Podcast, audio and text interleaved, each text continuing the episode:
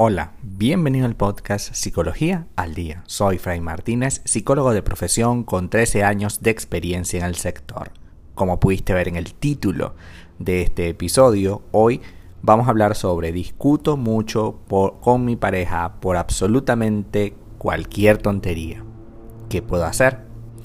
Es cierto, no siempre estamos de acuerdo con lo que se piensa o lo que hace nuestra pareja, pero hay momentos en los que discutir constantemente con tu novio o novia no es sano.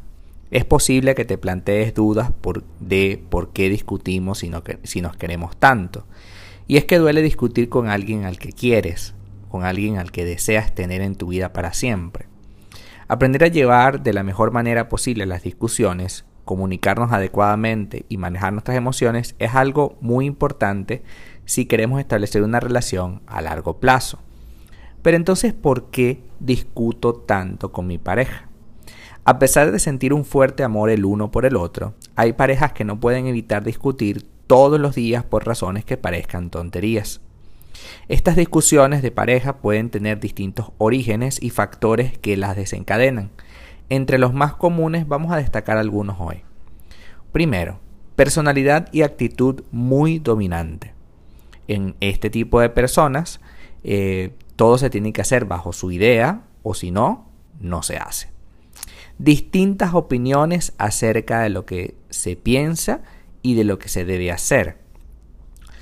Opiniones a veces antagónicas, muy diferentes la una de la otra. Obviamente esto va a generar un hueco, un espacio en el que entrar la discusión constantemente.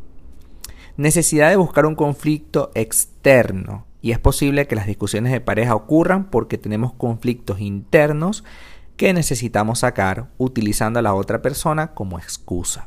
Tienes un problema personal, personalísimo, pero en lugar de trabajarlo en terapia y hacer lo que tengas que hacer para mejorar, necesitamos es echarle la culpa a la otra persona y hacerla partícipe de un problema del cual no lo es. Es decir, esta persona no te ha hecho absolutamente nada, Tú eres la única que discutes todo el tiempo, a veces por tonterías como eh, porque dejaste cosas así sucias, porque dejaste esto así, porque dejaste esto asado.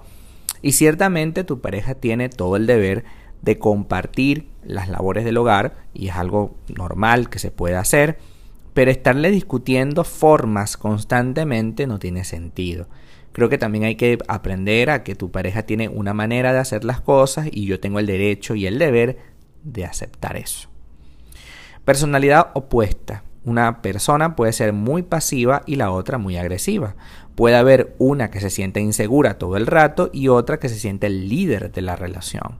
Los polos opuestos no siempre se atraen, pero sí siempre discuten. Los polos opuestos pueden servir para aprender el uno del otro, porque evidentemente se puede aprender el uno del otro, pero definitivamente es algo que necesitamos trabajar, porque no me puedo, no puedo ser uno pasivo, el otro agresivo, uno que hable, el otro que calle.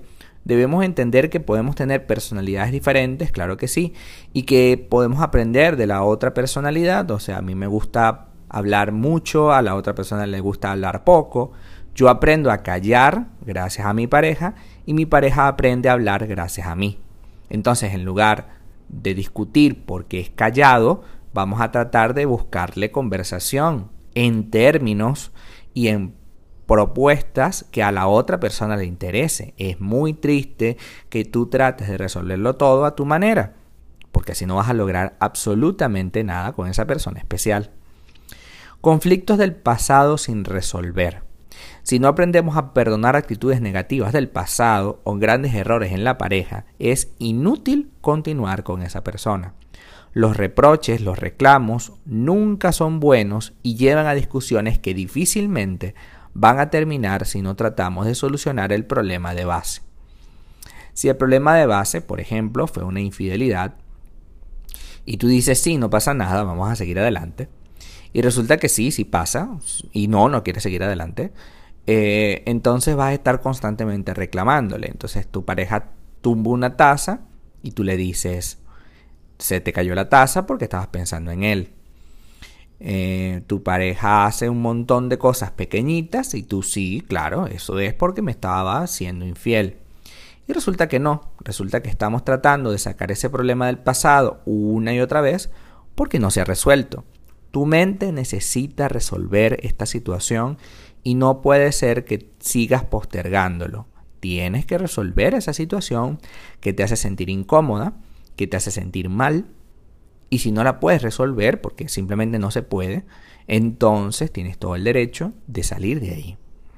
Otro punto importante es la mala comunicación y los problemas psicológicos. Alguna discusión de pareja puede surgir porque no se han expresado bien desde el principio y no se ha expresado bien la manera como yo quiero hacer las cosas.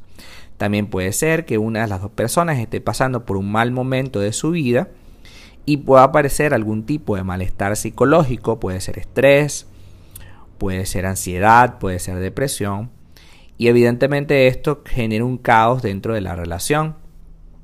Si este tipo de situaciones, las que hemos mencionado anteriormente, perduran en el tiempo, lo que puede llegar a ocurrir es que aprendamos a solucionar nuestros problemas solamente discutiendo. Podemos hablar incluso de parejas enganchadas a la discusión. Y si aún te preguntas por qué peleo tanto con mi pareja, es posible que sea por la siguiente razón puede ocurrir que uno de los dos tenga unas demandas que el otro no pueda dar. Atento. Uno de los dos tenga unas demandas que el otro no pueda dar. Y estamos hablando de las expectativas. Esperar que el otro haga o diga lo que nosotros queremos o exigimos.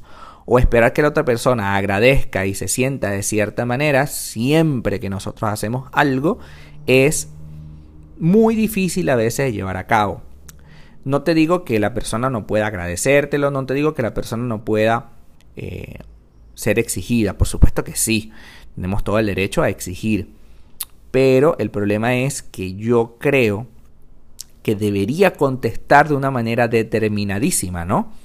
Y casi que les, casi que tengo el libreto en la mano, ¿no? Y entonces tú tienes que responderme, Hola, sí, estoy arrepentida por la situación que hemos estado viviendo alrededor de estos años. Entonces, en consecuencia, yo quiero dos puntos, punto y aparte, el otro en la otra línea con mayúscula. Entonces, evidentemente, esto no va a poder ser porque las personas no somos máquinas. Y si tú quieres que tu, tu pareja actúe los problemas, pues sí, puede pasar, pero entonces no estará siendo sincero se va a sentir incómodo y finalmente no va a tener sentido hacer este tipo de situaciones. Finalmente, ¿cómo puedo evitar discutir con mi pareja por tonterías? Para evitar los problemas con tu pareja, es muy importante saber por qué discutes todos los días. Buscar la raíz. Hoy hablamos de muchos puntos, pero debes encontrar el punto clave para ti, esa mecha que enciende todo el conflicto aunque no lo parezca, es mucha, a, veces es importante exponer nuestras necesidades y llegar a un acuerdo con nuestra pareja. Hay que tener en cuenta que las discusiones tienen su fin y el objetivo de un buen diálogo es llegar a un punto en común para realizar mejoras en la relación o simplemente llegar a un acuerdo. Todas las parejas, más o menos, deben aprender a comunicarse para saber lo que la otra persona quiere, para expresar lo que yo tengo como necesidad y para sentir que la otra persona me respeta mis decisiones, porque a veces tenemos miedo a hablar porque creemos que vamos a ser presos de una ofensa, de una toxicidad, de una manera de vivir que no es sana. Entonces, discutir tiene una comunicación, una manera, por supuesto, necesitamos evitar la comunicación pasiva, necesitamos evitar la comunicación agresiva. ¿A qué se refieren estos dos términos? La comunicación pasiva se, se, caracteriza por ser conforme, pero no expresar mis necesidades y deseos. Por ejemplo, en una discusión uno de los dos se ofende, pero este no le dice nada ni se queja con el otro, solo baja la cabeza y se calla a pesar de sentirse mal. Esto hace que mañana pueda reclamarle por otra cosa, a veces una tontería, con una fuerza exagerada y la otra persona decir, pero ¿qué te pasa? ¿Por qué me discutes eso de esta manera, en estos términos? Sí, es una tontería, y ciertamente lo es, pero el problema anterior en el que agachaste la cabeza era un problema grave, te sentiste mal y sin embargo callaste.